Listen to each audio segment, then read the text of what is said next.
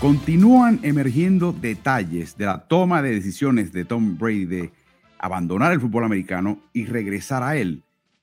Y la verdad es que estos detalles eh, no son especialmente halagadores eh, y complementan la imagen hasta ahora eh, pulcra que se tenía de Tom Brady como persona y sobre todo como hombre de negocios. Ben Volin, que es uno de los escritores principales de NFL para el diario Boston Globe, acaba de sacar un compendio tremendo reclama que hay una fuente interna a todas estas situaciones dentro del seno de Brady. Yo tengo que asumir que esa fuente está dentro del grupo de allegados a Brady. Y además cita fuentes que vienen de otras partes, incluyendo Rich Ornberger, que fue el liniero ofensivo de Brady en Nueva Inglaterra e íntimo amigo de A.Q. Shipley, que es un entrenador asistente ofensivo en Tampa Bay y conoce lo que está pasando en Tampa Bay. Además, cita un par de detalles que emergen de parte de Mike Florio. Normalmente Florio eh, es muy dado a especular, pero en este caso Florio está hablando de fuentes internas, de nuevo del equipo de Miami Dolphins y el equipo de New Orleans Saints. Es interesantísimo. Eh, Brady, eh, por poco, esencialmente, termina como propietario y jugador de Miami Dolphins. Esa es la tesis del artículo de Ben Bowling en el Boston Globe del día de hoy. Y cómo quería llegar a ese punto es lo complicado. Y todo comienza en agosto de 2020 cuando Tom Brady compra una casa en Indian Creek Island en Miami Beach, una casa cuyo lote costó solamente 17 millones de dólares y sobre ese lote construyó una casa a la medida. Es el hogar de su ensueño, lo que se pensaba que era su hogar de retiro. Él tiene varios, uno en Nueva York, tiene en Montana, tiene en Costa Rica, eh, tiene en California, en Los Ángeles, pero eso era el supuesto eh, hogar de ensueño de su retiro, su, jubilación. Según Rich Ornberger, este liniero ofensivo de New England en su cuenta de Twitter eh, y amigo íntimo de AQ Shipley, entrenador asistente ofensivo de Tampa, la relación de Brady, por un lado, y coordinador ofensivo Byron Leftwich, ellos dos juntos, por un lado, y por otro lado, el entrenador en jefe Bruce Arians, era tensa. informan que llegaban Leftwich y Brady con un plan ofensivo, una serie de jugadas que ellos se sentían muy cómodos para atacar el, equipo contrario y llegaba Arians con su pluma roja y tachaba y quitaba y ponía y eso había creado una situación un poquito tensa entre Brady y Leftwich por un costado y por otro costado Arians. Por otro lado, el propietario de Miami Dolphins, alegadamente, Steven Ross, eh, alegadamente le hizo una oferta a Brady de contratarlo y darle una participación en el equipo. O sea, muy parecido a lo que Derek Jeter en el béisbol tenía con el equipo de Miami Marlins, donde era dueño minoritario y al mismo tiempo ejecutivo del equipo. Eh, Bruce Beal es un codueño junto a Ross de Miami y es amigo íntimo de Brady. Ambos han ido al Kentucky Derby en el pasado, socialmente se conocen muy bien. Y Ross, al igual que Brady, estudiaron en la Universidad de Michigan y son amantes de todo lo que tenga que ver con Michigan. Así que sí, tienen todo eso en común.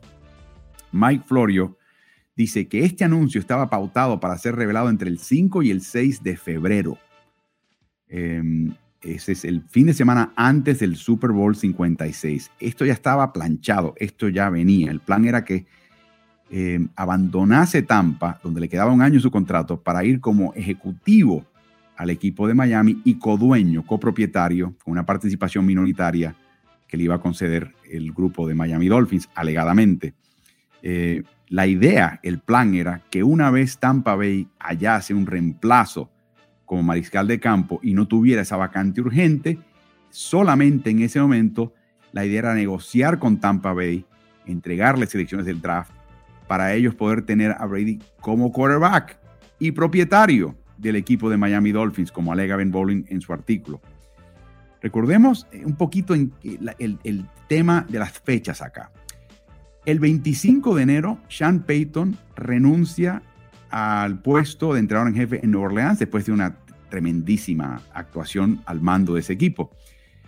Aunque él negaba que ningún equipo se le había acercado a él personalmente, los equipos típicamente llaman a su representante.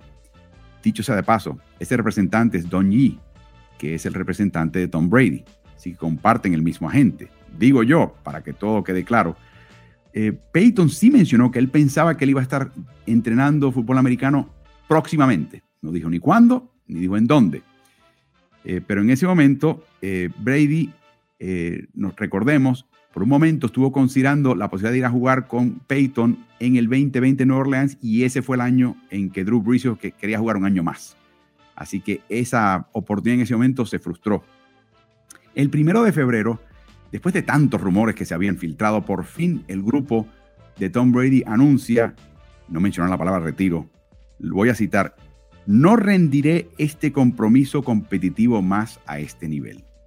O sea, no dijo que me retiro y luego en sus podcasts en las próximas semanas dijo que uno nunca dice nunca.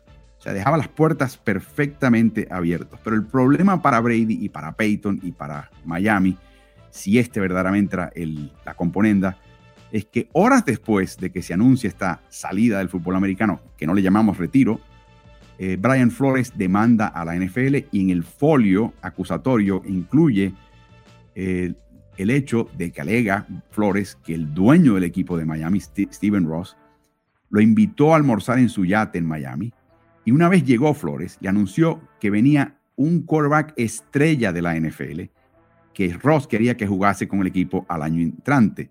Cuando se enteró de esto, Flores inmediatamente se fue porque dice, ese jugador estaba bajo contrato con otro equipo y no quería estar interfiriendo con ese contrato, lo que llama en inglés el tampering.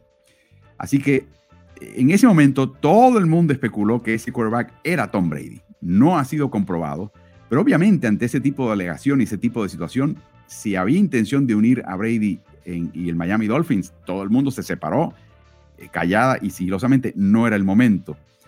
Así que, ¿qué pasa después? El 12 de marzo, Tom Brady viaja a Londres para ver un partido de Manchester United donde estaban representantes de la familia Glazer, que es la propietaria del equipo de Tampa Bay. No se sabe a ciencia cierta si hubo conversación más allá de un saludo social entre Brady y la familia Glazer, pero curiosamente, al día siguiente, Brady anuncia que regresa a Tampa.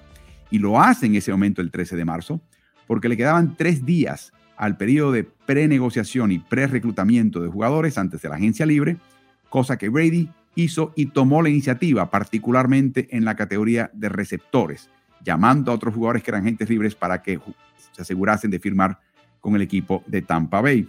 Dos semanas después, un poquito más de dos semanas después, el 30 de marzo, es que Bruce Arians anuncia que se retira, pasa a ser un asesor del equipo bajo contrato, una especie de perito, eleva a su mano derecha Todd Bowles, que se encarga de la defensiva, y regresa, por supuesto, Byron Leftwich con Tom Brady al lado.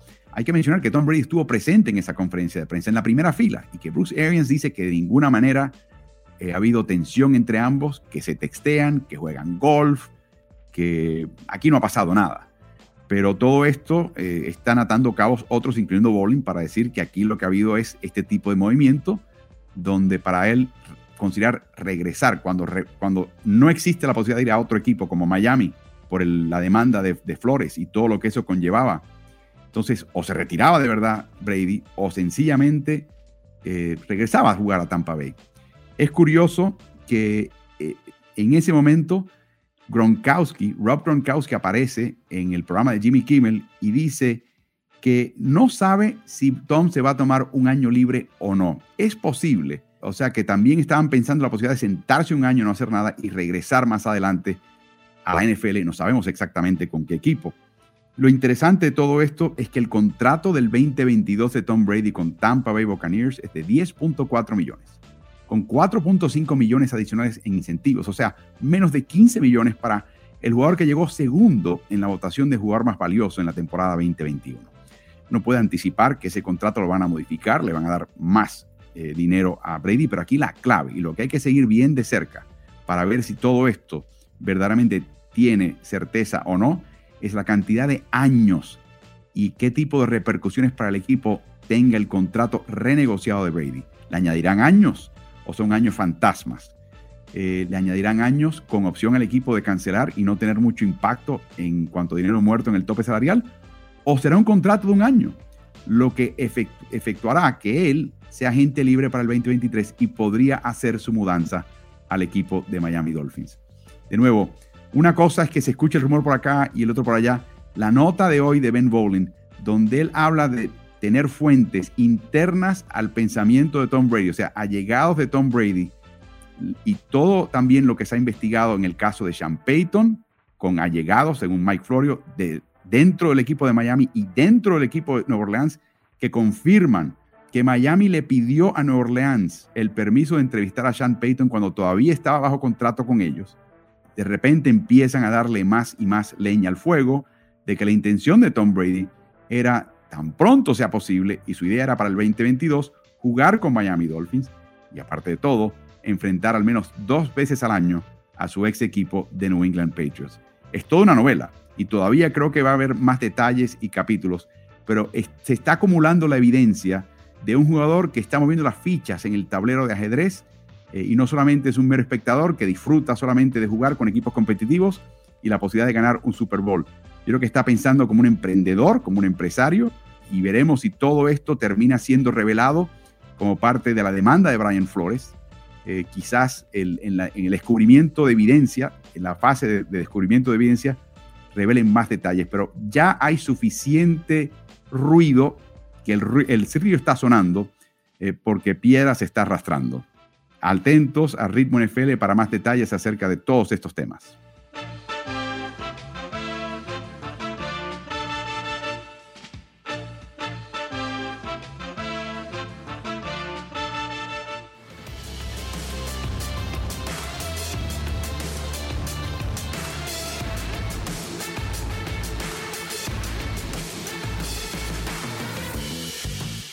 Si te gusta el contenido de nuestro podcast, te pido que te suscribas y nos des buenas calificaciones. Eso nos ayudará a su mejor difusión. Y corre la voz, porque Ritmo NFL es el nuevo canal multiplataforma digital de información y opinión de quien les habla Álvaro Martín. Lo puedes hallar en Twitter, Instagram, Facebook y YouTube. Búscanos siempre como Ritmo NFL.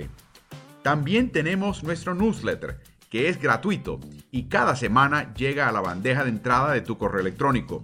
Suscríbete en smartsports.com. S-M-A-R-T, Smart, S-P-O-R-T-S, Sports. Smartsports.com. Hasta el próximo episodio.